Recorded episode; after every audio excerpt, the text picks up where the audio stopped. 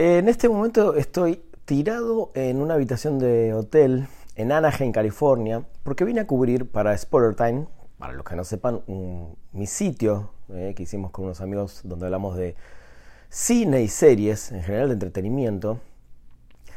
Y vine a cubrir esta VidCon, que es una mm, convención barra festival, también se podría decir, un lugar de encuentro de generadores de contenido, de creadores de contenido digital, que ya arrancó hace un poquito más de 10 años y cada vez se va haciendo un poco más fuerte. ¿De qué se trata esta convención? De un montón de paneles, de charlas, de encuentros, eh, de activaciones, de creadores de contenido, de marcas que están un poco a la vanguardia, ¿no? como TikTok, Instagram, etcétera, etcétera, etcétera.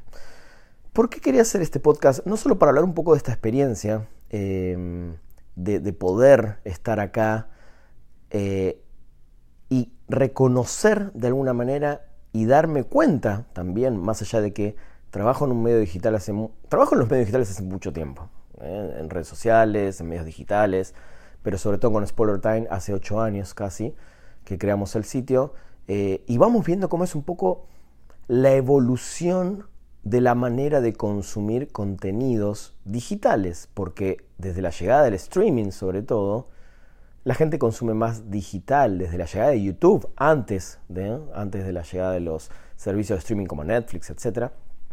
La gente ya consumía videos de manera selectiva, ¿no? Yo quiero ver tal cosa, voy, lo busco, eh, lo veo, ¿no? No era como antes en la tele que tenías que esperar en el momento donde, no sé, pasaban un video musical o un programa de televisión. Ahora uno lo tienen automáticamente.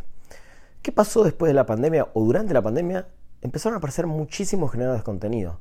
Sí, ya existían los youtubers, sí, ya existía mucha gente que generaba contenidos. De hecho, yo hacía un programa de radio online en el año 99, cuando tenía un sitio que llamaba Rockander, pero se lo contaré en otro momento. Pero ¿a qué voy con todo esto de la generación de contenidos y de cómo se consume hoy la mayoría de los contenidos? ¿Y por qué estos generadores de contenido, creadores, se hicieron tan importantes, bueno, no todos, porque debe haber millones y millones y millones de personas que creamos contenidos y algunos quizás tenemos 5.000, 6.000, 7.000, 8.000, 10.000, no sé, seguidores, 20.000, 100.000 y otros tienen millones y millones y millones. Creo que la gente empezó a consumir de otra manera, no solo por la, quizás por el cansancio de, de cómo teníamos los contenidos antes o cómo nos imponían contenidos, sino también por la búsqueda de sentirse cómodos o de empatizar con creadores que uno tiene afinidades, desde alguien que te habla de música, de películas, alguien que viaja, alguien que cocina, alguien que baila, y nos sentimos, algunos identificados con ellos, o mismo hay gente, poquitos, que se sienten quizás identificados con mi manera de eh, crear contenidos, y así podemos hablar de millones de personas.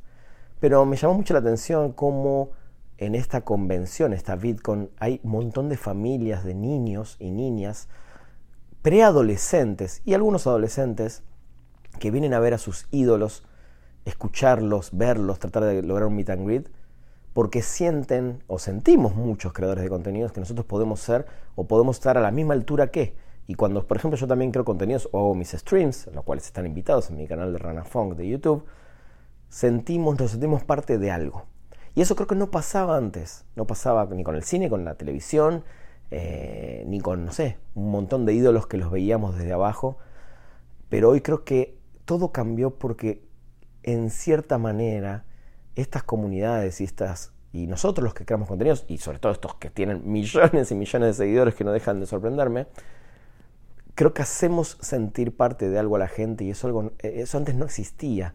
Y creo que si el éxito va a ser o está siendo entre las personas que de alguna manera te invitan a ser parte de algo, no, no solamente generan contenido, sino que de alguna manera también te invitan a, compartirles, a comentarles, a, a, ser parte de esto. ¿no? Y esto lo vi muy fuerte ahora en esta convención. Entrevisté a varios generadores de contenido que los pueden buscar. Eh, estas entrevistas las van a estar viendo en los canales de Spoiler Time.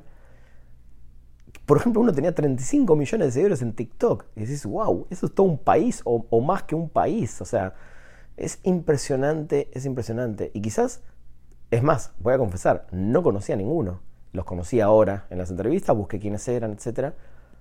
Pero es impresionante lo que están generando y lo que se genera hoy a partir de un teléfono, a partir de una idea, a partir de animarse. Y, quiero cerrar con esto este audio que podría haber sido un podcast, o este podcast que podría haber sido un mensaje de audio, como siempre digo, de que el mensaje de muchos de ellos es, hacelo, no te dejes llevar por los comentarios negativos, eh, y ni siquiera por los positivos, aunque los positivos son los que a uno le dan fuerzas y ganas de hacer cosas. Pero hacelo, si tienen ganas, si están escuchando este podcast, hagan, hagan creen, eh, dejen ser, déjense ser, ¿no? Anímense. Creo que es una de las cosas que más me llevo de este festival, que todavía me queda un día más. Eh, y me dio como pilas para volver a grabar este podcast que hacía, por diferentes motivos, un par de meses que no, no, no es que no tenía ideas, pero no me sentaba y no tenía la fuerza suficiente para hacerlo. Y si bien ahora estoy cansadísimo porque vengo de varios viajes y estoy en medio de un viaje trabajando y, tratando de resolver un montón de cosas de mis trabajos en el medio de este viaje, ver esta comunidad, ver, esta sensación de que qué bueno que nos animemos a hacer cosas, eh, me dieron ganas de volver a grabar este nuevo episodio de este podcast que sé que no somos muchos todavía, quizás en algún momento seamos más, pero les ayuda o les pido la ayuda de recomendarlo, porque siempre hay reflexiones sobre la vida en este podcast en particular. Así que nada, si me quieren comentar algo, recuerden que todas mis redes sociales son arroba ranafong eh, y los espero en un próximo episodio de un mensaje de audio que podría ser un podcast. O como algunos le dicen, un podcast que podría ser un mensaje de audio.